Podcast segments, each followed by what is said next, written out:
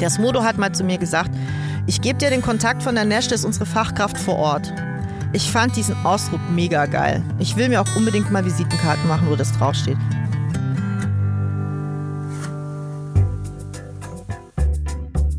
Zack. Herzlich willkommen bei Das Ziel ist im Weg.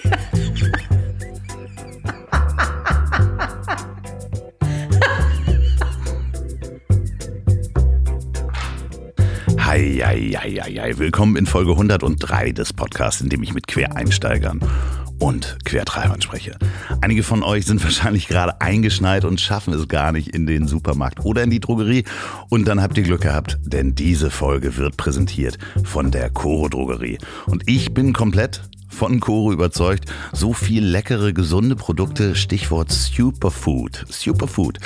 Ähm, spricht man das so aus? Nee, Superfood, ne? Ähm, das Ziel von Coro ist, die Handelswege zu überspringen und Lebensmittel ohne Umwege vom Bauern direkt zum Verbraucher zu transportieren. Wenig Verpackungsmüll, Großpackungen, faire Preise und hohe Qualität und Transparenz und offene Kommunikation. Das heißt, jeder weiß, woher das Produkt kommt und wie sich der Preis zusammensetzt. Und das ist wirklich ganz großartig. Ich habe das ja letztes Mal schon erzählt. Ich habe ein riesiges Paket bei Koro bestellt und unter anderem mit diesen drei Liter Ingwer-Shots. Und ich sage euch jeden Tag so ein Ingwer-Shot. Super gesund und das sind drei Liter, die halten drei Monate und kosten nicht, man zahlt ja sonst vier Euro für so einen kleinen. Ähm, ich habe so Snacks bestellt, äh, diese Bohnen, dieser Bohnenmix mit Chili und Limette, perfekt vorm Fernseher äh, anstatt Chips ist es. Und leider gibt es aber auch äh, so Sachen wie Schokolade und zwar richtig gute Schokolade und Kaffee. Ach, ihr kriegt da alles. Pasten zum Kochen und so weiter. Geht mal auf Koro Drogerie. Mir läuft schon wieder das Wasser im Mund zusammen, wenn ich darüber spreche. Koro wird geschrieben K-O-R-O. Und da bekommt ihr mit dem Gutscheincode Weg Koro, also Weg wie der Weg, ähm, das Ziel und so weiter, Weg Koro 5% auf das gesamte Sortiment. Und ich kann euch nur raten, probiert das mal aus. Ich bin absolut süchtig danach und äh, freue mich schon auf die nächste große Bestellung. Ähm, und äh, da gibt es auch das Bio-Kokoswasser, was ich, wo ich jeden Tag jetzt einen Liter von trinke. Egal. Geht auf corodrogerie.de, Gutscheincode Weg Coro 5% aufs gesamte Sortiment. Findet ihr auch den in den Show Notes. Vielen Dank, Coro, für die Unterstützung dieser Folge. So, und jetzt zu meiner heutigen Gästin. Natascha, genannt Nash Nopper. Und ich haben uns noch im letzten Jahr in der Mercedes-Benz Arena getroffen. Und seitdem hat sich für die Musik- bzw. Live-Event-Branche nicht wirklich viel getan. Liebe Nash, ich kann es kaum erwarten, dich wieder an einer überfüllten Konzertlocation zu treffen, um mit dir endlich ein Bier zu trinken und dann aufs Konzert zu gehen. Und ihr seid hoffentlich auch mit dabei, alle. Bis dahin, viel Spaß beim Durchhören. Ich habe versucht herauszufinden, wie die Techno-Formation hieß, bei der mein nächster Gast als Tänzerin performt hat. Leider ohne Erfolg. Viel wichtiger ist aber eigentlich der Job, den sie heute macht. Beziehungsweise heute teilweise gar nicht machen kann. Bei mir ist die Promotion-Koryphäe und frühere Müller-Drogeriemarkt Musikexpertin Nash Schnopper. Herzlich willkommen. Ist das geil? Geil. Geiler Recap. Geil. Im Müllermarkt. Vielen Dank an das Müllermarkt-Team. Yay! Ja, Müller ähm, Drogeriemarkt. Du warst ja. im Du hast irgendwann mal erzählt, dass du sonst erzählt hast, dass du im Plattenladen gearbeitet ja, hast. Ja, weil ne? es halt cooler klang. Da habe ich heute drüber nachgedacht, als ich mich auf den Weg zu dir gemacht habe, habe ich drüber nachgedacht, ob ich dir das eigentlich schon erzählt habe ob die Story schon raus ist oder ob ich noch mit der coolen Plattenladengeschichte um die Ecke kommen kann. Aber scheiße. Ich habe gut recherchiert. Ich ja, hab ich habe auch gedacht, vielleicht muss ich es einfach auch, man muss ja auch mal dazu stehen. Es war die CD- und Schallplattenabteilung von Müllermarkt in Villingen-Schwenningen. Und Müllermarkt gibt's nur in Süddeutschland, ne? Also ich, es gibt auch einen in Berlin. Ah, was? Verrückt. Abgefahren in der Müllerstraße. Ah, so. Crazy shit. Crazy. Hast, gibt's da noch CDs und, und äh, also gibt es überhaupt noch CDs, fragen wir uns, ja? Äh, es gibt, es ist, also es wird gemunkelt, dass es noch CDs gibt, aber äh, nur in unter unterm Ladentisch wahrscheinlich. Und ich habe echt keine Ahnung, ob es beim Müllermarkt noch eine CD-Abteilung gibt. Wahrscheinlich schon, aber wahrscheinlich so eine ganz kleine, so mit der Ramschecke hinten, wo man dann von Maybelline New York, oh, Werbung, so, Das so billig Make-up-Zeug irgendwie kaufen kann, was nur noch einen Euro kostet oder so. Und daneben sind noch die CDs, die weg müssen. Genau, irgendwie die, und die ganzen Sampler, diese Weihnachtssampler und Ah, die ja. Kuschelrock Und 480 Bra Bra und Bravo so. 3 bis 7. Ja, bis 58, die genau. noch irgendwo aus irgendwelchen äh. Lagern abverkauft werden müssen, Yes. aus irgendwelchen Kellern. Ähm, für die Menschen, die dich nicht kennen, wenn ich versuche mal zu beschreiben, was du machst, ähm, also du musst mich korrigieren. Ich finde das immer so doof, wenn man sagt, stell, dich- stell dich doch mal vor, was du so machst. Ich, ich versuche das zu äh, machen heute und ähm, du sagst, was alles falsch ist. Alright. Du bist Promotion-Expertin online und live. Das heißt, du hast im Musikbereich, das heißt, du hast Künstler, deren Werke du, wie nennt man das, promotest? Das nennt man wirklich promotest, ja. Das, wobei das Wort Bekannt ja machst. genau, genau, Ja. aber das Wort im Englischen ja eigentlich was ganz anderes ist. Also ich mache, ähm, meine Mutter fragt auch immer, ich weiß gar nicht, was ich deinen Leuten sagen soll, was du machst. Ähm, ich kümmere mich drum, dass wenn ein Künstler eine Platte rausbringt oder auf Tour geht, dass das im Fernsehen teilweise hauptsächlich online und im Print, das sind diese Zeitungen und Magazine, stattfindet. Also Interviews, Reviews, Geschichten, Stories, Menschen, Tiere, Sensationen. Man hat ja immer dieses, dieses Bild noch im Kopf, auch aus verschiedenen Filmen und, und Serien des Radiopromoters, der dann mit so einem Koffer voll Schallplatten irgendwo in die Radiostationen fuhr, dann ähm, Whisky getrunken hat mit dem Radiochef. Und währenddessen haben die so ein paar, paar Platten gehört und so ein paar hat er gesagt, die musst du auf jeden Fall spielen, weil dann habe ich einen gut bei dir. Ist Ja. das so? Das war die geile Zeit, ich kam danach. Ja, okay. Also diese Geschichten werden mir tatsächlich noch erzählt äh, von richtig coolen Haudegen, die schon eine Weile dabei sind, ähm, die auch die äh, Whisky-Stimme haben. Also es, es, es muss was Wahres dran sein. Gerade Radiopromo war auf jeden Fall ein, ein heißes Feld früher. Das ist ja heute, hat sich das ein bisschen verändert, weil es natürlich andere Medien gibt. Damals war Radio super, super, super wichtig. Alles hat übers Radio funktioniert und die haben wirklich diese direkten Kontakte gehabt zu den Redakteuren, zum Musikchef. Und da ist dann halt auch mal, auch mal Sachen gemacht worden. Ne? Und das war auch richtig männlich dominiert damals, ne? Absolut. So, also wenn man an 70er, 80er Ja, denkt, ja, ja, 90er wahrscheinlich auch noch komplett. Wahrscheinlich schon, aber da kamen dann schon die ersten Frauen, auch, auch bei MTV und so. Also da wurde dann die Popkultur ein bisschen aufgemischt, auch durch ein paar echt coole Powerfrauen und dann hat sich das auch stark verändert. Aber ich würde schon sagen, dass so 70er, 80er schon geprägt waren, auf jeden Fall durch das männliche Promoterbild. Musstest du dich da besonders durchsetzen, als das dann sich gewandelt hat oder war das dann normal, dass man sagte, ja, okay, jetzt promoten auch Frauen? Ja, Ich bin ja wie so oft in meinem Leben in ganz viele Dinge irgendwie so reingestolpert. So, ich habe ja angefangen in der Musikbranche als Assistentin, so was für so ein Mädchen halt so der typische Job ist, ne, so. Und äh, das eine ergab das andere. Ähm, Ich glaube, also ich muss echt sagen, ich habe Glück gehabt. Ich habe wenig ähm, Dinge erlebt, die jetzt aufgrund meines Frauseins vielleicht negativ für mich ausgefallen sind. Das gab es natürlich auch, aber ähm, ich glaube, das hat auch ein bisschen was mit meiner Art zu tun. Ich bin halt nicht auf den Mund gefallen und wenn mir was nicht passt, dann mache ich dann den Mund auf und sage das auch. Ähm, aber bestimmt gab es das eine oder andere, was vielleicht anders gelaufen wäre, wenn ich jetzt kein Mädchen wäre. Aber äh, ich habe jetzt nicht wirklich Diskriminierung dadurch erlebt und auch draußen. Nee. Aber das war ja wahrscheinlich auch, ich sag mal, 2000. Ja. Ähm, hast du angefangen bei Def Jam Ja. Deutschland? Yeah. Ja, Def Jam. Def Jam Kennt ihr alle. Ähm, und äh, da hat sich das ja auch so ein bisschen gewandelt, Ja. grundsätzlich. Also die, die komplette Musikindustrie. Total. Ich hatte auch viele Kolleginnen, die ähm, auf jeden Fall in, in Führungspositionen waren. Wir, wir waren ja angeschlossen an Mercury-Universal Music und da gab es viele Frauen in Führungspositionen, die Marketingchefin waren, äh, Radiochefin waren. Also da war wirklich viel, äh, viel Frauenpower auf dem Flur auf jeden Fall auch los. Und da habe ich das gar nicht so gespürt, dass da jetzt irgendwie große Unterschiede wären. Ich habe dich kennengelernt in deiner anderen Funktion, beziehungsweise in deiner weiteren Funktion, die du auch heute noch machst, im Management von den Fantas. Ich sag's mal äh, im Management, weil ihr seid auch ausge, ausgezeichnet worden mit einem Preis als Management, wo du auch gesagt hast, äh, ich glaube, wir haben da mal kurz drüber gesprochen. Ja. Danach, wo du sagtest, so ja, aber ich bin doch nur die Assistenz Ja. von den Ja. von den Fantas. Ja, den Lea Award fürs Management des Ja. Jahres haben wir bekommen und die haben mir das geschickt, dass sie mir den Preis verleihen wollen und da habe ich bin ich ganz hektisch geworden und habe rote Flecken im Gesicht gekriegt und habe gesagt, naja, aber ich bin ja nicht die Managerin von den Fantastischen Vier, ich bin ja die Assistentin. Damals habe ich aber auch schon angefangen mit der ganzen Koordination und mit der PR da ein bisschen mehr zu machen bei den Fantas. Und äh, dann haben die halt aber gesagt, ja, aber du bist halt uns positiv aufgefallen. Das ist ja so ein Gremium, die das irgendwie machen und wir würden dir das gerne verleihen. Und dann habe ich mit Bär, dem Manager der Fantastischen Vier, darüber gesprochen und gesagt, du, äh, die wollen mir da einen Preis verleihen und so und bla. Und ähm, das geht ja nicht, du bist ja der Manager. Und ähm, er fand es toll und hat gesagt, das ist doch super, geh mal hin, den hol ich ab.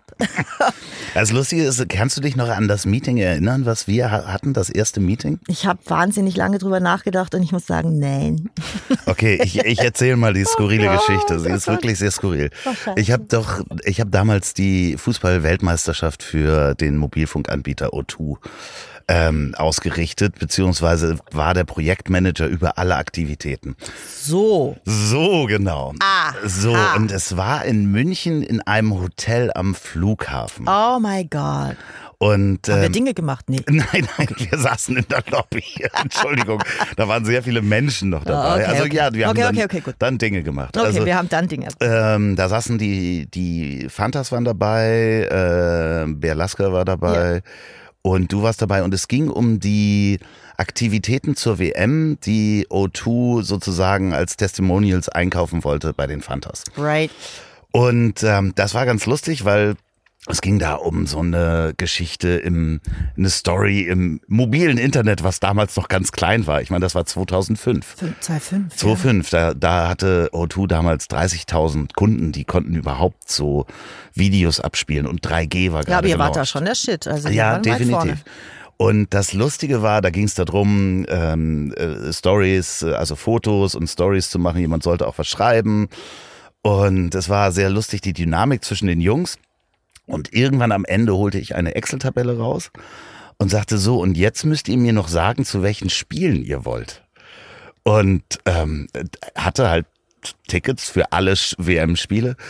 Und ähm, in dem Moment war einer sehr wach, Andi wurde sehr, sehr wach und sagte, wie, du hast, du kannst jetzt Tickets für alle Spiele besorgen.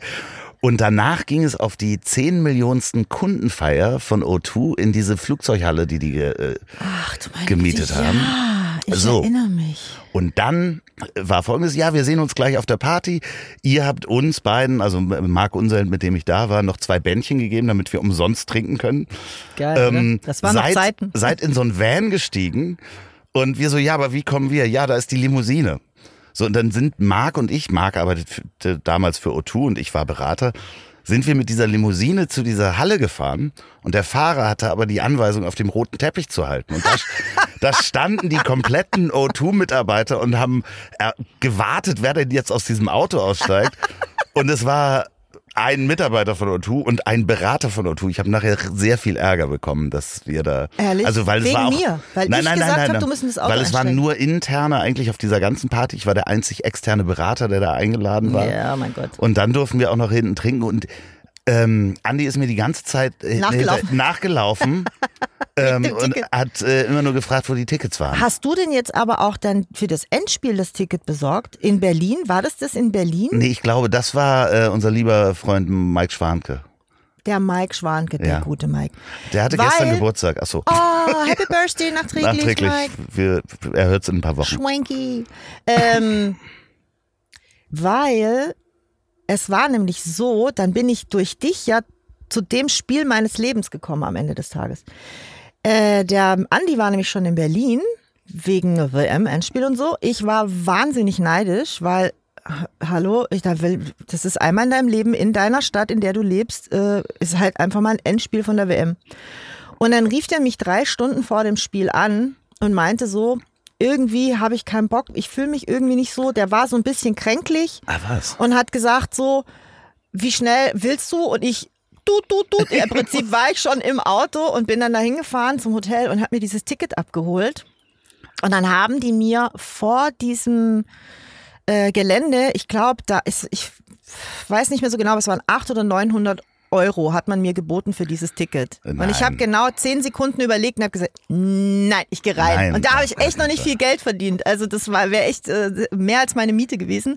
Aber das war so cool und ich habe so gewusst, dass ich nie wieder auf so einem Spiel sein werde in so einer Atmosphäre.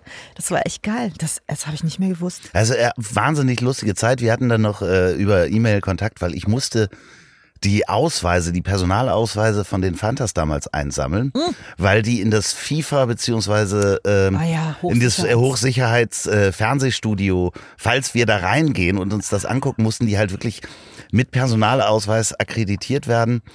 Und ähm, äh, einer hat seinen Ausweis nicht gefunden. Ich weiß, wer wer es war.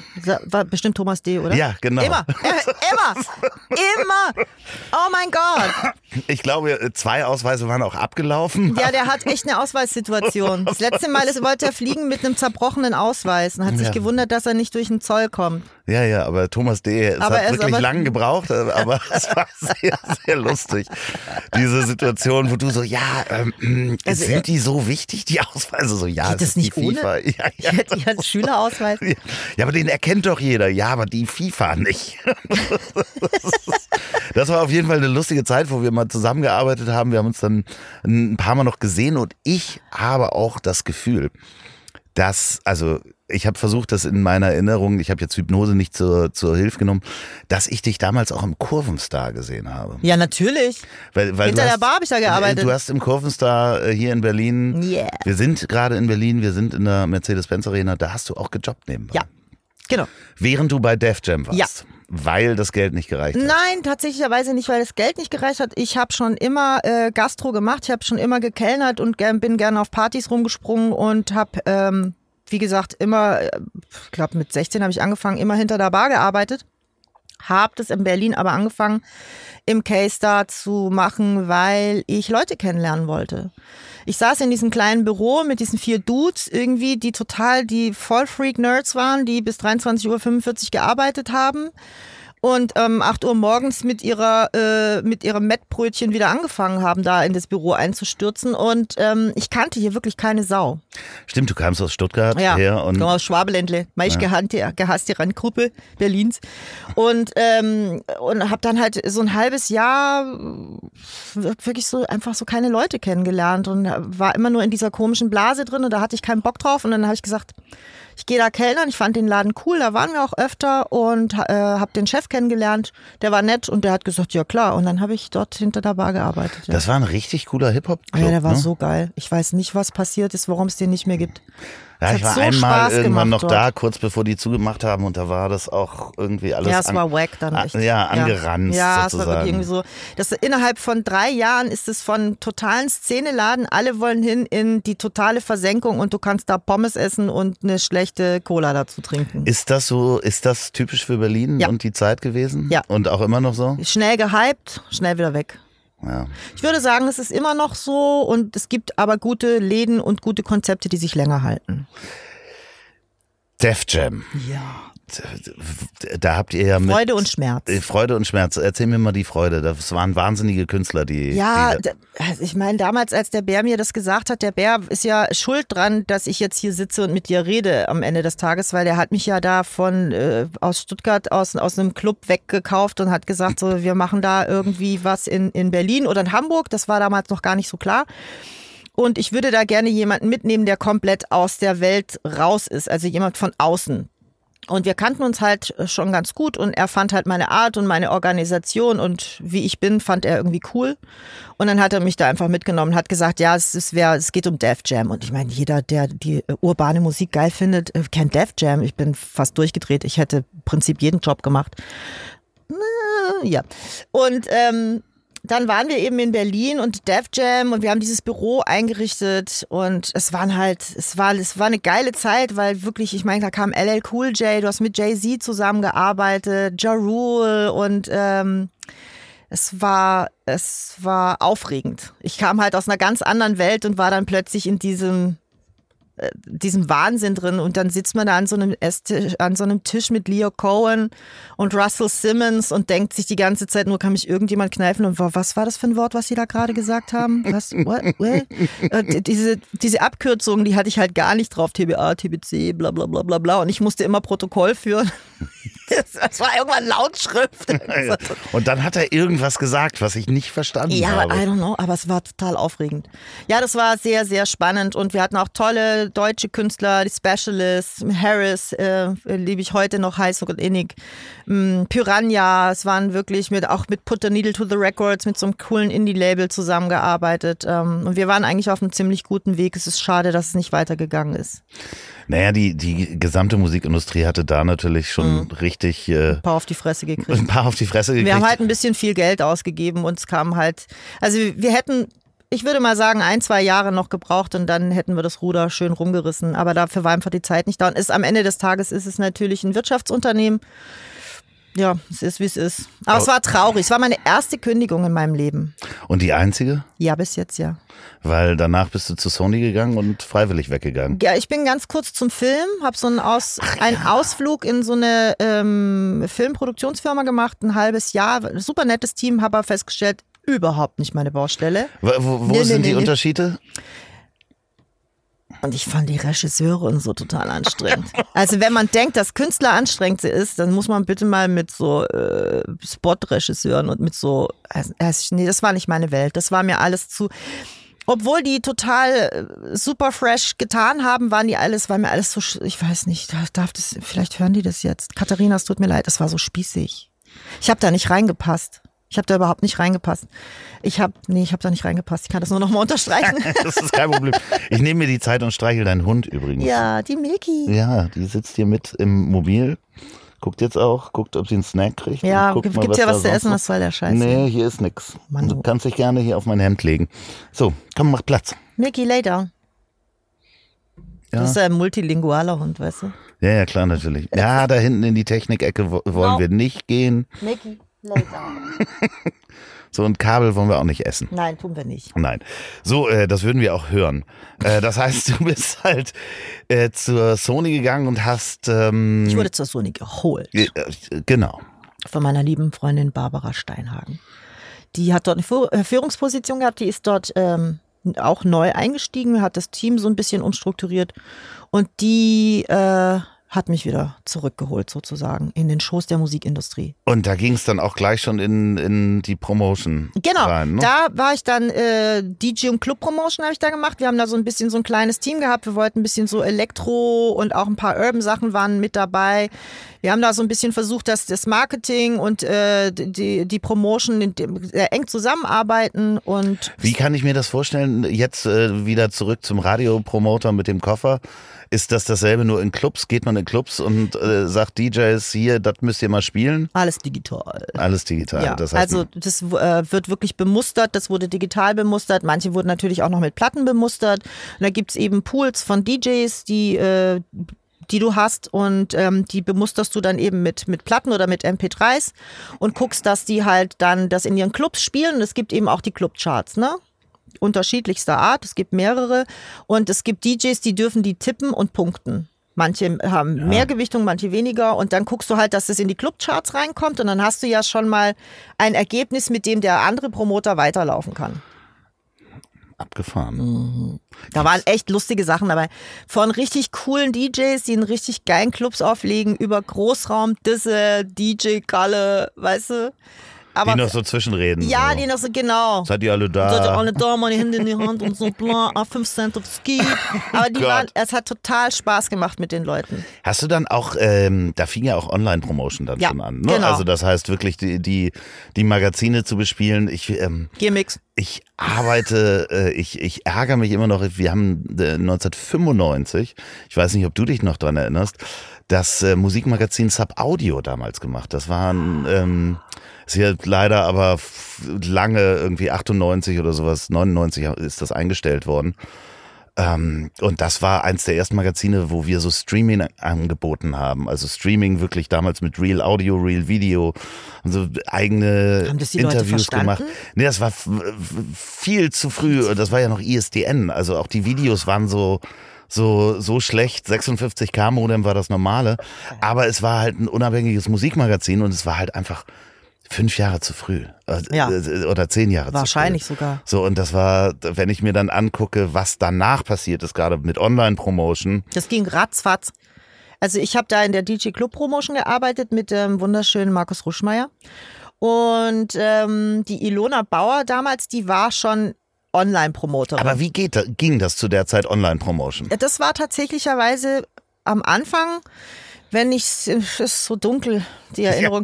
ähm, aber es war wirklich am Anfang so web.de, AOL, Yahoo. Yahoo deren war der Shit. Auf deren Startseiten Genau, dann genau. Musikstück zu, zu Genau, die hatten. Redaktionen, die hatten Redaktionen in Deutschland und die hast du bemustert, wie du das heute auch machst, mit Musik und Information und, und bla bla bla.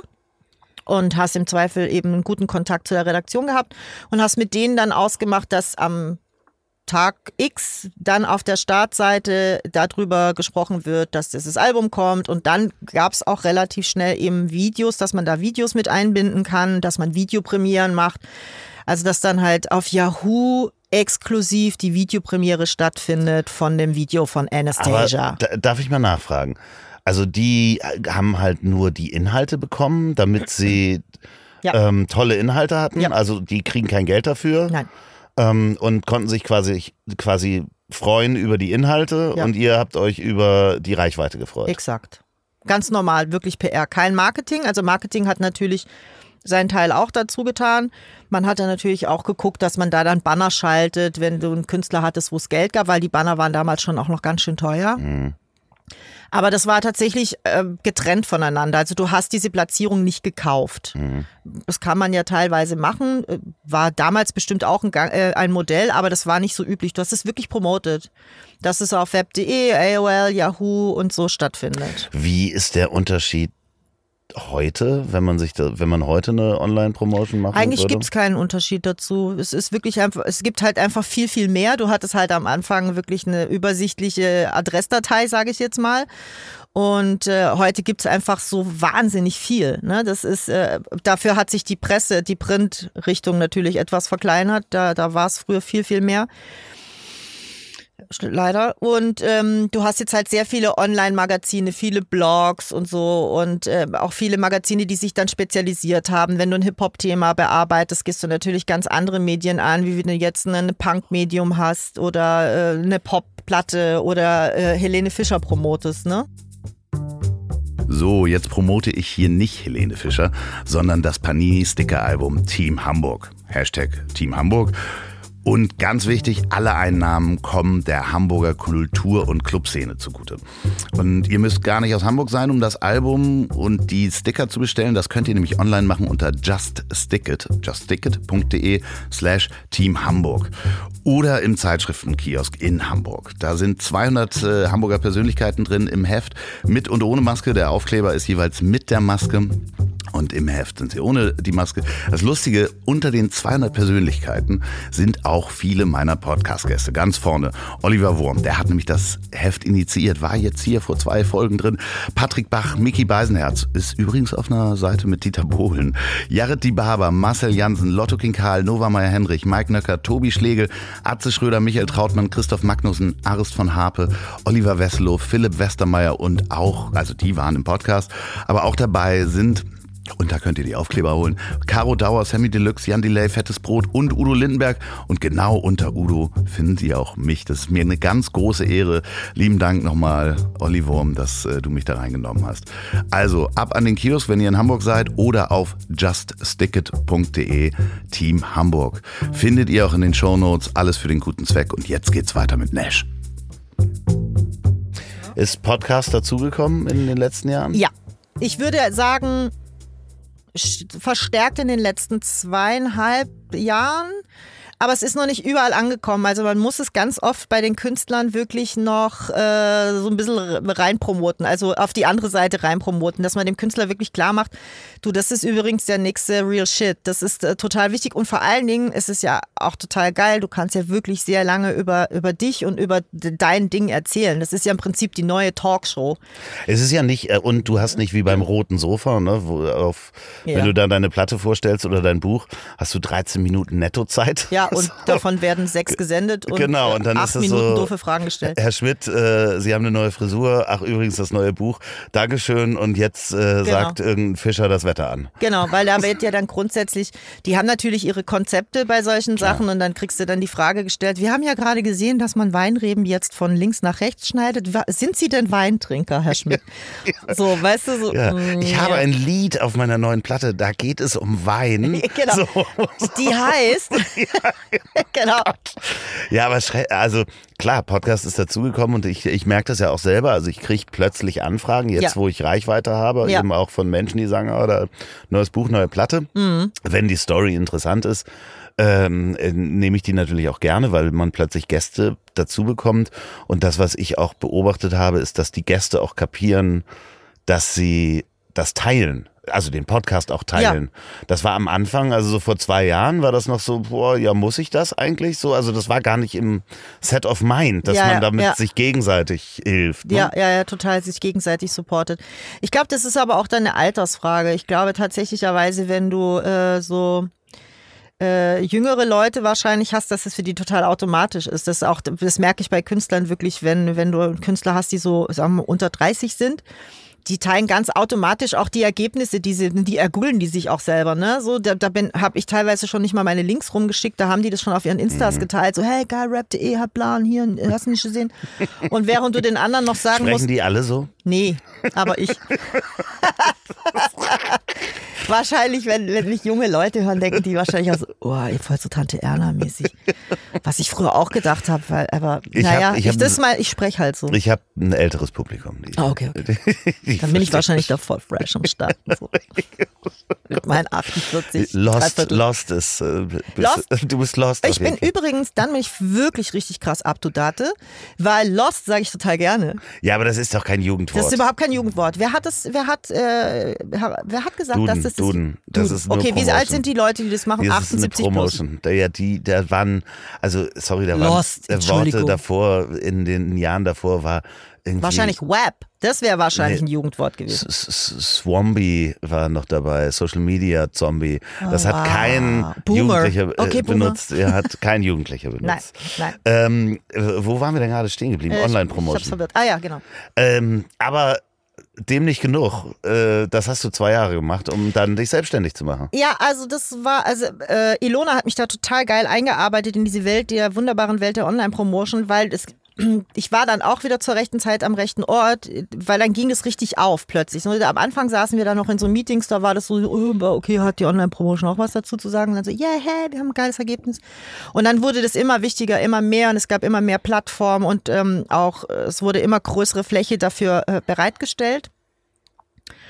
Und dann kam der Major von Sony und BMG und es war der Umzug nach München. Äh, Das heißt, die sind stand im zusammen, haben sich zusammengelegt Genau. sozusagen und äh, Sony Music und BMG haben sich verheiratet, haben sich jetzt aber auch schon wieder geschieden. Ja, aber wa- warum geht man Haben dann sie nach das? Haben München? sie eigentlich? Ja, haben Weil, sie, ne? Ich weiß, ich hab's Weiß vergessen. nicht, aber warum geht man dann nach München? I don't know. Das habe ich mir auch, die Hat Frage da ich mir auch einer gestellt. gewohnt, der da was zu sagen hatte wahrscheinlich? Der, also mit den Fragen habe ich mich gar nicht beschäftigt. Es war natürlich, äh, alle sind, äh, es waren große Fragen, wer geht mit, wer geht nicht mit. Ich hatte, ähm, ich hatte den zweiten Jahresvertrag und ähm, es war eigentlich klar, dass, dass ich so zu den Leuten gehöre, die jetzt nicht unbedingt mitgenommen werden, weil das kostet ja auch immer Geld. Ähm, da hatte man jetzt aber auch nicht so wahnsinnig offen drüber gesprochen. Also es war jetzt nicht so, okay, Nash, du musst gehen, sondern es war eher so für mich so, ich habe null, also nichts gegen Bayern, nichts gegen München, aber ich würde lieber in Berlin, Neukölln tot überm Zaun hängen, bevor ich in München lebe. Wirklich, ich bin echt kein München-Typ. Äh, Was stört Wobei diese? Stadt so schön ist. Ich habe keine Ahnung, ich kann es dir nicht sagen. Immer wenn ich dort war, sind mir komische Dinge passiert. es war, irgend- I don't know. Ich kann es wirklich nicht sagen, weil es ist so, so eine schöne Gegend, es ist so eine schöne Stadt, es gibt so tolles Essen, die Menschen sind doch wirklich nett, aber ich habe einfach, ich habe Was sind denn für komische Dinge passiert? ja, immer so, du wirst dann angehalten von der Polizei und was machen sie denn hier bitte um 23.45 Uhr am S-Bahnhof? ich warte auf die S-Bahn. Und das war denen dann schon so eine freche Antwort. Und da musste ich ausstellen, wirst du kontrolliert und durchsucht. Und du denkst dir, äh, well? Ja, das, äh, weißt du, woher das kommt? Ich weiß nicht.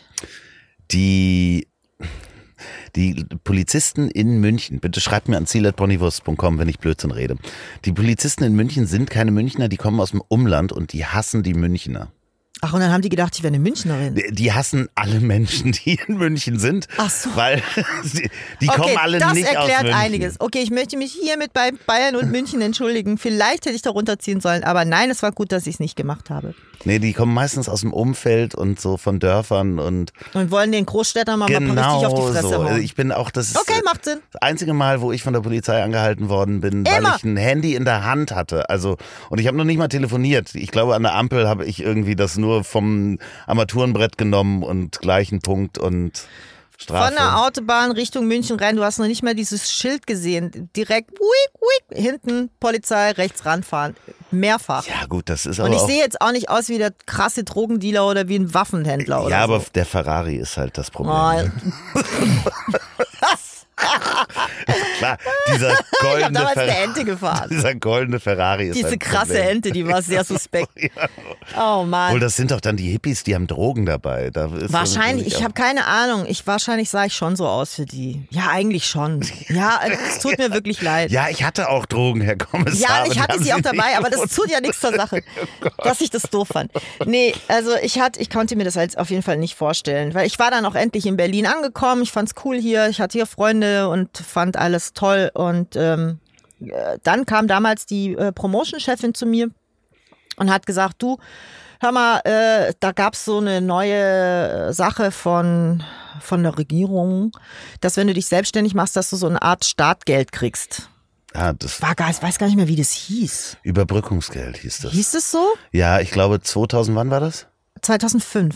2005 war Überbrückungsgeld, glaube ich, noch da oder Ich AG hat gerade angefangen. Es gab auf Es jeden war Fall auf jeden Fall ganz sowas. neu. Es war, also ich, ich habe selber noch gar keinen Plan davon gehabt. Da kam Gabi zu mir und hat gesagt, du überleg dir das doch mal, ob du dich nicht selbstständig machen willst, weil ich glaube, du kannst es. Also sie hat mich da wirklich auch drin bestärkt, weil ich da eigentlich selber nicht so wirklich auf die Idee gekommen wäre, das zu machen. Und er hat auch gesagt, ich guck, dass ich dir irgendwie so die, die so zwei, drei Aufträge noch besorgen kann, aber was dann kommt, kann ich dir auch nicht sagen. So. Und die hat mich eigentlich bestärkt da drin und dann habe ich mich da schlau gemacht und habe tatsächlich festgestellt, ich krieg da äh, Summe X für ein halbes Jahr. Und das fand ich irgendwie ganz cool zu sagen, okay, ich gebe mir ein halbes Jahr Zeit. In der Zeit bekommst du dieses Geld, du kannst deine Fixkosten damit bezahlen. Hab mir dann auch zu Hause in meinem äh, Wohnzimmerchen so eine kleine Büroecke eingerichtet, habe mir meinen Laptop dahingestellt und habe gesagt, ich habe ein halbes Jahr Zeit und wenn es in diesem halben Jahr nicht funktioniert, dann gehe ich halt wieder kellnern. Also da war ich so ganz pragmatisch unterwegs. So, da mein Herz hing da jetzt nicht dran, dass ich das unbedingt weitermachen muss. Und dann äh, habe ich da, ich habe hab Blue Lagoon promotet, eine Single von Blue Lagoon. Da hat, hat mir Gabi besorgt. Das war sehr lieb von ihr. Und äh, habe da so vor mich hingewurschtelt und ähm, ich weiß gar nicht mehr. Ich glaube, ich war damals mutig und habe äh, eine Info an die Musikwoche geschickt, dass ich selbstständig bin. Weil darüber, weil der Bär und ich, wir hatten so ein, so ein bisschen so eine Kontaktlosigkeit in der Zeit. Also nicht, dass was passiert wäre, aber so, es war halt irgendwie gerade so weniger Kontakt zwischen uns. Und dann rief der nämlich bei mir an und sagte so, ich habe gehört, du hast dich selbstständig gemacht. Erstmal Glückwunsch dazu. Und du, wir strukturieren hier gerade so ein bisschen um und ähm, ich würde dich gerne ins Team holen. Und das war wirklich, ich glaube, ich war vier Monate selbstständig oder so. Und dann bin ich ins Team Fanta gekommen. Aber immer noch selbstständig. Ja, ich Ja. bin nach wie vor Ja, ja, selbstständig. genau. Aber auch äh, selbstständig da ins Team Fanta reingegangen, Ja, sozusagen. genau. Nicht als Angestellte, Nee, nee. sondern Als auf Freie. eigene Füße. Genau, sozusagen. als Freie, genau. Erstmal gucken und bin dann äh, auf Tour mitgegangen, äh, um dass wir uns so ein bisschen kennenlernen und äh, haben sie auch dann direkt alles gleich kennengelernt von mir. meine, meine Lautstärke, meine Quirligkeit und so. Ich glaube, da habe ich im, äh, einzelne Künst, äh, einzelne Parts, der fand das am Anfang sehr verwirrt mit, haben sie aber ausgehalten. Aber du, man kann schon sagen, du hast die Jungs auch gut im Griff. Ja, weil sie sich aber, also ja, wir vertrauen uns da mittlerweile auch ganz gut. Das habe ich natürlich ja, weil, also ich würde sagen, ähm, dass ich am Anfang bestimmt nicht so, so, so streng war, wie ich das manchmal jetzt bin. Weil jetzt kennen wir uns halt auch schon so lange, ne? Und das ist wirklich, also ich kann dann auch mal sagen, jetzt beweg deinen Arsch hier rüber, wir müssen. 15 Jahre sind Ja, das, ne? 15 Jahre und auch immer mit auf Tour.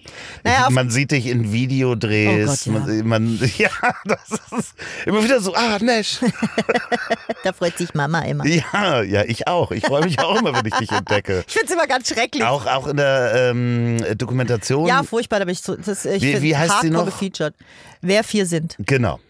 Tolle Dokumentation. Habe ich äh, genossen. Könnt ihr Thomas euch alle Schwendemann. mal bitte mal angucken. Ja. Äh, da gibt's dann auch ein großes Feature von dir. Ja. Was In der Rohfassung war ich noch mehr drin. War es dir unangenehm? Ja, sehr. Da gibt es eine Szene, da habe ich richtig, also wenn ich, selbst wenn ich sie erzähle, kriege ich nochmal schwitzige Hände. Ich habe die gesehen, ich habe richtig Herzklopfen gekriegt und habe gedacht, oh mein Gott, was mache ich da? Da sitzen wir irgendwie backstage und ähm, es gibt so eine kleine Unzufriedenheit. Äh, Thomas, Mudo, Michi, äh, ich sitze neben Michi und es gibt so eine kleine Unzufriedenheit, sie diskutieren über irgendwas. Und ähm, ich, Gedanken verloren, will ich den Michi beruhigen und fahr ihm durchs Haar.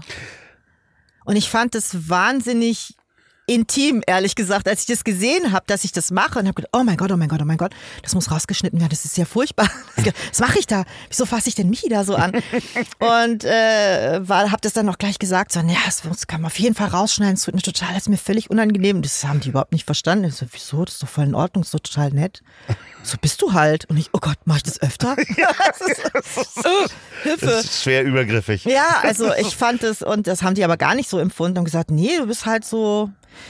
Also ich bin ja im gleichen Alter wie die Herren, aber ich habe ich hab schon auch das Gefühl, dass es manchmal so ein bisschen mütterlich halt so ist. Ich kümmere mich da halt gern. Ich mache auch nicht nur die Promotion, sondern ich, ich sage auch, der Smodo hat mal zu mir gesagt, ich gebe dir den Kontakt von der Nash, das ist unsere Fachkraft vor Ort. Ich fand diesen Ausdruck mega geil. Ich will mir auch unbedingt mal Visitenkarten machen, wo das draufsteht. Das ist ja auch so. Weil das umschreibt eigentlich alles so, weil ähm, ich mache manchmal, wenn es sein muss, wenn es nicht anders geht, das Styling, dann bügele ich auch die Klamotten und äh, ich besorge auch gerne mal was zu essen und es werden auch ganz normale Dinge koordiniert und Sachen gemacht und äh, vielleicht auch mal was abgewischt und mal was aufgeräumt und du äh schickst auch die Leute nach Hause, die sagen, sie sind auf der Gästeliste und sind nicht auf der Gästeliste, oh, yes. habe ich schon beobachtet. Ja. Das kannst du sehr gut. Ja. Ja, ja, ja, ja, ja, ja, das, ja, ja, ja. das kann ich überhaupt nicht leiden. Nee, nee, nee, vor allen Dingen du, du bist dann auch, wenn man dich dann anspricht, also wir haben uns da ja mal glaube ich in Hamburg habe ich äh, dich gesehen, kannst du von ähm, sehr bestimmend Menschen wegschicken, innerhalb von einem äh, Sekundenbruchteil total freundlich zu mir sein, mir aber auch gleichzeitig sagen, dass du überhaupt keine Zeit Ja, hast. ich kann freundlich, ich kann mit einem total niedlichen Ton sagen, fuck you.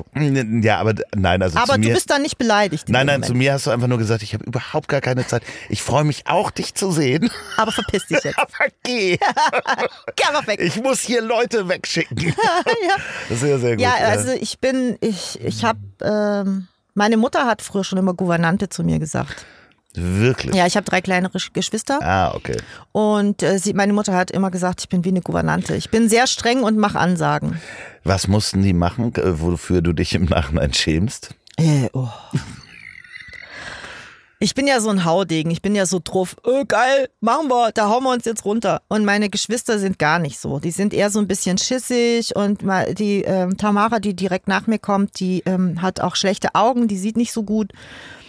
Und die habe ich wirklich, also ich glaube, viele ihrer Traumata haben definitiv mit mir zu tun, weil ich halt ja, jetzt kannst du doch die, diese Treppe in diesem Karton runter. Das ist doch jetzt nicht schlimm. Wir hatten da so eine Wendeltreppe und ich hatte halt so einen großen Karton und dann habe ich den angemalt wie so ein Auto und ich fand es halt geil, das einfach mal mit ihr auszuprobieren, ob das funktioniert. Weil wenn es mit ihr funktioniert, mache ich das dann halt auch. Ja, schön. So. Und ich habe die dann halt auch da echt runtergekickt. Oh Gott. Und die ist da dann halt wirklich übel aus diesem Karton rausgestürzt. Und ja, Solche Sachen. ja, ja. ja. Okay, wir wollen da nicht weiter drüber sprechen. Ich sehe, es ist dir körperlich unangenehm. Ja, weil äh, später habe ich, ich habe mich mal mit ihr drüber unterhalten und sie hat dann so ein paar Szenen erzählt, die ich natürlich total vergessen hatte, wo sie gesagt hat, so ich war da schon ganz schön oft überfordert mit deiner jetzt stell dich doch nicht so an Art, wir gehen da jetzt rein und was ist denn dein Problem? Und das musste ich tatsächlich in meinem Leben auch lernen, dass ein sehr, sehr guter Freund von mir hat mal zu mir gesagt, Nash, du darfst nicht immer davon ausgehen, dass die Menschen innerlich genauso fühlen wie du. Ich ähm, äh, weiß das sehr, also ich kann das nachempfinden. Ich habe eine ältere Schwester, die aber kleiner war als ich. Also irgendwann wird man der ja auch körperlich über sozusagen und ich habe der aus Versehen den Arm gebrochen, weil Oh. ich wissen wollte, wie so ein Polizeigriff geht und habe gesagt, komm mal her, ich will das mal ausprobieren. Und habe dann so gedreht und so nach oben gezogen und dann war der Arm angebrochen, also nicht komplett gebrochen. Und ich habe einfach mal, weil ich das in dem Film so gesehen hatte, ihr so ein äh, rot-weißes Bauhütchen habe ich genommen und die auf die Nase gehauen, weil ich sowas gesehen hatte, glaube ich, bei Bud Spencer oder sowas. Und dann habe ich ihr die Nase gebrochen. Oh, shit. Ja, ja. Okay, Tamara, wenn du das hörst, ich werde dir diesen Podcast auf jeden Fall weiterschicken. Es, Es gibt durchaus Schlimmere. ja, es tut mir auch total leid im Nachhinein, aber es war halt so, man Ach, muss ja Sachen so mal anstrengend. ausprobieren. Ne? Also Kinder bringen sich ja teilweise wirklich um. Ja, das also, ist, also, ja. Es war nicht einfach, mich als große Schwester zu haben, glaube ich. Die Gouvernante, da waren wir stehen geblieben. Seit 15 Jahren ähm, Die Gouvernante der Fantastischen Vier. machst du aber auch die PR. Also ähm, Ja, also so, ich bin so Stück für Stück reingerutscht. Unter anderem auch die Live-PR, wo wir bei dem Ja. äh, wunderbaren Thema Live sind. Wir sitzen in der Mercedes-Benz-Arena, es, wir sitzen im roten Licht, Alarmstufe rot. Mhm. Yes. Es geht im Moment gar nichts. Es geht nichts, nein. Es ist wirklich äh, für viele Leute, äh, die man äh, seit vielen Jahren kennt, die man lieben gelernt hat, die auch so wirklich äh, jahrelang mit dir auf Tour gehen. Es ist wirklich, also denen geht der Arsch auf Grundeis, weil es gibt einfach seit acht Monaten kein Geld zu verdienen. Und das ist ähm, auch nicht in Sicht, dass das irgendwann sehr viel besser wird. Status heute ähm, am s- ich- 28.10. 28.10., wo wir aufnehmen, morgen soll oder heute soll entschieden werden, Ja. wie wie es weitergeht mit Ja. den Lockdown-Regelungen. Wenn ihr das hört, wisst ihr es. Wir wissen es noch nicht. Lockdown Light. Äh, Lockdown Light, Wellenbrecher-Konzept, keine Veranstaltungen. Jetzt könnte man zynisch sagen, ja Mensch, dann kannst du ja viel mehr Online-Promotion machen. Ja, supi. Ist das, ist das so oder ist das für dich persönlich ein, äh, ist ein, fällt ein großer Teil weg, aber ist der andere Teil online größer geworden dadurch? Also bei mir, ich bin in der wirklich glücklichen Lage, ähm, ich hatte die ersten drei Monate Einbrüche und dann hat sich's bei mir stabilisiert, dadurch, dass ich eben beide ähm, Standbeine habe. Äh, am Anfang war es schon so ein bisschen, dass ein paar Alben und ein paar Projekte verschoben wurden, weil es halt für viele Künstler einfach auch nur Sinn macht, das wirklich rauszubringen, wenn du auf Tour gehen kannst, weil damit halt einfach Geld verdient wird, weil wir wissen alle, dass es mit der CD alleine eben nicht mehr wirklich gemacht wird. Und äh, nach so einer gewissen, wir müssen uns neu sortieren Phase auf allen Seiten, ähm, haben sich dann doch viele Labels und Künstler wieder gesagt, so, okay, gut, wir machen jetzt weiter, wir bringen Musik raus, wir machen, wir müssen uns halt neue Dinge überlegen. Und ähm, auf meiner Seite, auf der PR-Seite geht's tatsächlich schon wieder weiter. Äh, Ich verdiene auch mein Geld. Ich habe auch die ganze Zeit von den Fantas Geld bekommen, was ich ihnen wirklich sehr hoch anrechne, weil wir mussten die komplette große Stadiontour verschieben. Und da war auch erstmal alles ausgebremst und, und auf Halde und wir mussten erstmal sortieren und gucken, wie das jetzt weitergeht. Äh, aber irgendwie hat sich, ich habe das Gefühl, ich habe auch mit anderen Promotern drüber gesprochen, es hat sich trotzdem die Promotion irgendwie verändert, weil natürlich äh, der Blog jetzt, der ist immer noch der Typ, der das alleine macht oder vielleicht zu zweit, aber es gibt wahnsinnig viele auch Online-Medien, die halt an großen Verlagen auch dranhängen und auch da sind Leute in Kurzarbeit gegangen. Da sind ganze Teams plötzlich nicht mehr da. Deine Ansprechpartner, mit denen du jahrelang zusammengearbeitet hast, die gibt's einfach plötzlich nicht mehr. Und es ist auch nicht klar, ob das da weitergehen wird. Und ähm, es hat dann, es gab so, erst gab es so eine, so eine Art Blase, wo nichts passiert und plötzlich ist ganz viel passiert und alle haben gleichzeitig Zeug rausgebracht und wir haben uns dann gegenseitig im Prinzip, du musst ja irgendwie versuchen, einen Slot zu kriegen und es gibt Klar. ja auch nur den einen. Und das war dann auch tatsächlich äh, ziemlich schwer und teilweise war es halt wirklich so, dass die Redaktion nur zur Hälfte besetzt waren, weil auch Kurzarbeiten waren und du hast plötzlich ganz andere Vorläufe gebraucht. Aber das hat dir halt keiner gesagt. So, äh, übrigens, wir brauchen jetzt zwei Wochen länger Vorlauf für die üblichen Sachen, sondern da musste man sich irgendwie so reingrooven, wie die anderen Kollegen ja auch. Weil manchmal ist es halt so, dass man gerade im Online-Bereich relativ schnell reagieren kann. So, da montags die Info, du, wir würden am Freitag das Ding raushauen. Dann telefonierst du mit deinen guten Kontakten und kriegst dann schon irgendwie was hin. Das war dann teilweise aber gar nicht möglich, weil die eben gar nicht da waren. Ja, also das ist ganz bei ganz vielen so, mit denen ich auch zusammenarbeite, wo dann ähm, rufst du deinen Ansprechpartner an und der sagt dann so, ja, ich bin jetzt äh, drei Tage irgendwie sowieso nicht da, also Ja. ich bin nicht im Büro, Ja. weil Kurzarbeit Ja. und ähm, da ruf mal den und den an und dann rufst du den an und der sagt, ja, ich muss aber noch meinen Urlaub abbummeln und So. plötzlich spielst du so ein Karussell, ne? Also Genau. das ist halt bei Und plötzlich sind zwei Wochen um und dann ist das Thema Genau. erledigt so. Ja. Weil das ist ja dann trotzdem noch so, was interessiert mich der, der Song von gestern. Es geht ja trotzdem wahnsinnig schnell weiter und ich habe äh, auch, ähm, ich mache nach wie vor sehr gerne Newcomer. Mm, Und da habe ich den, äh, habe ich wirklich geraten, dieses Jahr nichts zu veröffentlichen. Weil ich auch gesagt habe, es wird jetzt auch viele Künstler waren ja jetzt auch durch die Lockdowns und durch, äh, wir können nicht auf Tour gehen zu Hause, was ja toll ist. Viele haben geschrieben, viele haben produziert. Da wird jetzt, glaube ich, wirklich richtig viel kommen. Also, Schick sie alle zu mir. yes. Schick sie alle zu mir.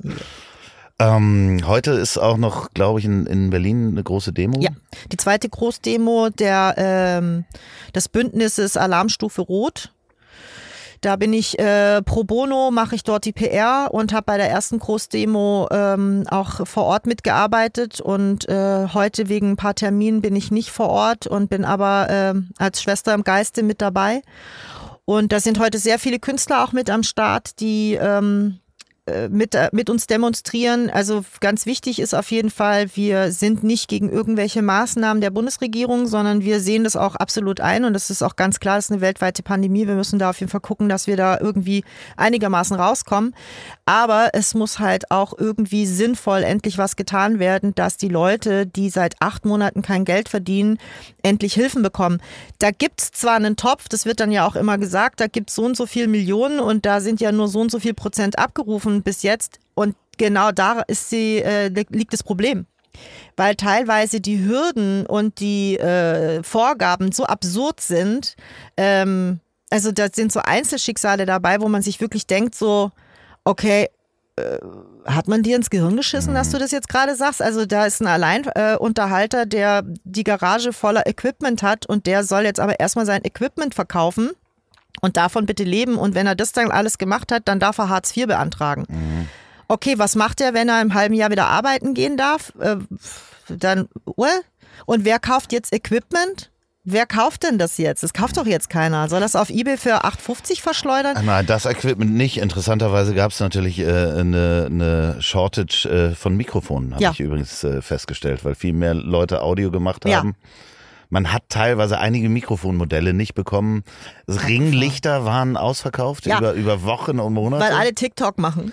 ja, oder, oder Zoom, bei Zoom-Konferenzen Weißt du, ja, gut stimmt. aussehen wollen. Das ist halt das. Du, da habe ich meine Lampe auch anders eingestellt, glaub mir. Mein Laptop steht jetzt immer auf so einem Schemel und meine Lampe ist sehr stark Hast- auf mich gerichtet. Ich habe den Schreibtisch um und ich habe ein tatsächlich Bücherregal immer ein bisschen Make-up im Gesicht. und das Bücherregal äh, hinter dir nach Farben sortiert. Nee, hinter mir ist Dirty Harry. Ja, aber wir wollen mal nicht von dem, von dem harten Schicksal äh, ablenken. Das geht ja so weit. Also Caterer, äh, Mhm. Maskenbildner. Das geht äh, nicht nur die Musikindustrie, Theaterindustrie, äh, Live-Venues. Ich meine, äh, Klassische Or Or Orchesterspieler, äh, Spieler, Ja. äh, Geiger, wir, weißt du, was ich meine? Orchest- Musiker, Orchestrierte Musiker. Or orchestrierte Musiker, genau. Dirigenten. Dirigenten, ja, auch diese. Das Aber- fängt an bei der Toilettenfrau und hört tatsächlich auf beim, äh, beim Booker, Ja, und beim das ist, Tourmanager. es ist ja teilweise so, auch bei den ganzen kleinen Touren, ich habe das jetzt natürlich auch im Umfeld erlebt, ähm, da kann man dann verschieben auf nächstes Jahr, Ja. sagen, okay, das machen dann ja auch alle. Da gibt's halt zwei Probleme, nämlich einerseits gibt's den Club nächstes Jahr noch, äh, in den man das verschiebt und zweitens, wenn alle im nächsten Jahr, ich sag mal im Sommer oder im Herbst nächsten Jahr spielen, wer soll denn die ganzen Tickets kaufen Ja. von allen Großen? Ne? Stellt euch mal vor, ähm, Fanta Rammstein, äh, Ärzte, äh, Tote Hosen, gehen alle am- Materia, im, Casper, gleichen, alle. im gleichen Monat. Ja. Ähm, Du äh, kannst ja total durchgesoffen den ganzen Sommer. ja, das, ähm, Aber das kann man sich ja nicht leisten. nee. Das, äh, ja, das Problem ist, äh, dass die Menschen sich das ja nicht leisten können. Die können sich vielleicht mal, Ja. viele können sich einfach nur ein Ticket leisten, Ja. alle drei Monate oder ähnliches. Und wenn dann es wieder losgeht, toi, toi, toi, ich klopfe hier mal nicht auf den Holztisch, weil dann hören wir das in den Mikrofonen. Ähm, oh Gott, ich ähm, würde noch gern ein Thema mit dir ansprechen, weil wir sitzen ja in einem Auto. Okay. Ähm, und Ich kann Auto fahren. Ich, ja, du hast einen Führerschein, das Ja. weiß ich. Ähm, was war das erste Auto, wo du als Kind eine Erinnerung dran hast? Deine erste Autoerinnerung. Das ist jetzt die Frage, ob das die Erinnerung ist, die meine Mutter immer äh, wieder erzählt. Aber ich kann mich an den Opel-Rekord von meinem Vater erinnern. Und ich glaube, dass er hellblau war. Und damals wurde man noch nicht angeschnallt hinten. Nee. Sondern wir saßen hinten auf der Rückbank und wir hatten da mal unser, wir, wir sind, ich glaube, zu meiner Urgroßmutter gefahren und der Papa hat uns hinten so eine, so eine Spieldecke rein und hat ganz viele Spielsachen da hinten drauf, dass wir im Prinzip die Fresse halten auf der Fahrt dahin. Ähm, und ich fand es total abgefahren, dass ich mit meiner Schwester im Prinzip ein, ein, ein Kinderzimmer im Auto habe und wir fahren. Wurde geraucht? Ja. Das war das, war das Geilste, war wirklich, dass der äh, mein Vater dann immer das Fenster so leicht aufgemacht hat und meine Mutter gesagt hat, ha, mach das Fenster zu, das zieht sonst Ja. wegen der Kinder. Genau so kenne ich das auch. Für den Rest der Welt, ähm, er soll das Fenster zumachen, es zieht sonst wegen den Kindern. Ja, genau so kenne ich das auch. Da Ja. wurde dann das Schiebedach aufgemacht. Ähm, Ja. Äh, auf verschiedenen Fahrten irgendwo hin und dann hat meine Mutter gemacht, macht das äh, Schiebedach zu, es zieht. Zieht. Und dann saßen wir alle vier schön im Rauch. Ach, Ja. herrlich. Mega. Ja. Auf ja. jeden Fall total lange. So, was ist dein aktuelles Auto? Ich fahre einen total alten Opel Astra. Und was war dein erstes Auto? Eine Ente. Die Ente in, Ja. in München. Und vermisst du die manchmal? Total. Was war das schönste Erlebnis in diesem Auto? Ähm, das erste Mal mit meiner besten Freundin und meinem Ghetto-Blaster hinten drin. Es war eine Ente, da konnte man das Dach aufmachen. Dach auf, wir waren super süß gestylt, wir sahen total toll aus. Wir sind auf eine Party nach Stuttgart gefahren, hatten Mucke hinten drin und es war die große Freiheit, über diese Autobahn zu fahren. Wahnsinn, ne? dass man Ja. solche. Und die war so langsam, dass der LKW hinten Lichthupe gegeben hat und mir fast den Arsch reingefahren ist. Da habe ich ein bisschen Angst bekommen. Bis dahin war es eine super Fahrt. Ja, aber diese, gerade dieses Gefühl von Freiheit, wenn man Wahnsinn. das erste Auto Das war hat. so cool. Was ist dein Traumauto? Ich hätte gern einen alten Ford Mustang. So Ach. einer, der so richtig macht. Ja. So einen richtig geilen, fetten, so eine totale Poserkarre, die total viel Dingsbums hinten raushaut. Überhaupt nicht gesund, aber sowas würde ich gerne haben. Fährt man dann ja auch relativ selten. Also ist ja, Ja. nicht ein Alltagsauto. Ja. Da würde man natürlich ein Elektromobil fahren, Ja. wenn man könnte. Fahrrad. Ja, oder Fahrrad oder Fahrrad. ähnliches. Ja. Ähm, falls ihr da draußen Mhm. diesen Podcast beim Autofahren hört, ähm, dann hört ihr auf jeden Fall, dass ich mich sehr herzlich bedanke bei Nash, dass du bei mir warst. Das war schön. Und ähm, hoffe, dass du bald wiederkommst und ihr das auch beim Autofahren wieder hört. Fahrt bitte vorsichtig. Falls ihr diesen Podcast bei der Arbeit hört, dann denkt bitte auch dran, dass äh, es Menschen gibt, die gerade gar keine Arbeit haben. Ja. Guckt, wo ihr solidarisch sein Ja. könnt, helfen könnt. Ähm, vielleicht manchmal auch einfach nur dadurch, dass man was teilt oder äh, Menschen sagt, dass es andere Menschen gibt, die gerade nichts zu tun haben. Finde ich super. Exakt. Ähm, man muss nicht immer nur mit Geld spenden, manchmal kann man auch mit Solidarität und seiner Stimme oder, Oder mit sein, seiner Reichweite helfen. sein, genau. seiner Reichweite helfen. Und wenn ihr den zum Einschlafen hört, diesen Podcast, Oh dann, Vielleicht sind sie jetzt wach. nee, dann schlaft echt schön auf jeden Fall. Und die letzten Worte hat wie immer mein wunderbarer Gast. Jetzt, wo die Leute dann vielleicht einschlafen, Gute Nacht, wo auch immer ihr seid. Euer Nachtfalke.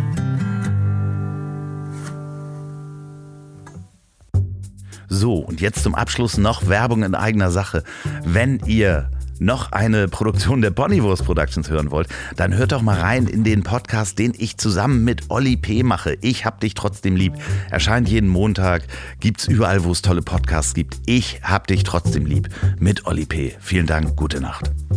Dieser Podcast ist eine Produktion der Ponywurst Productions.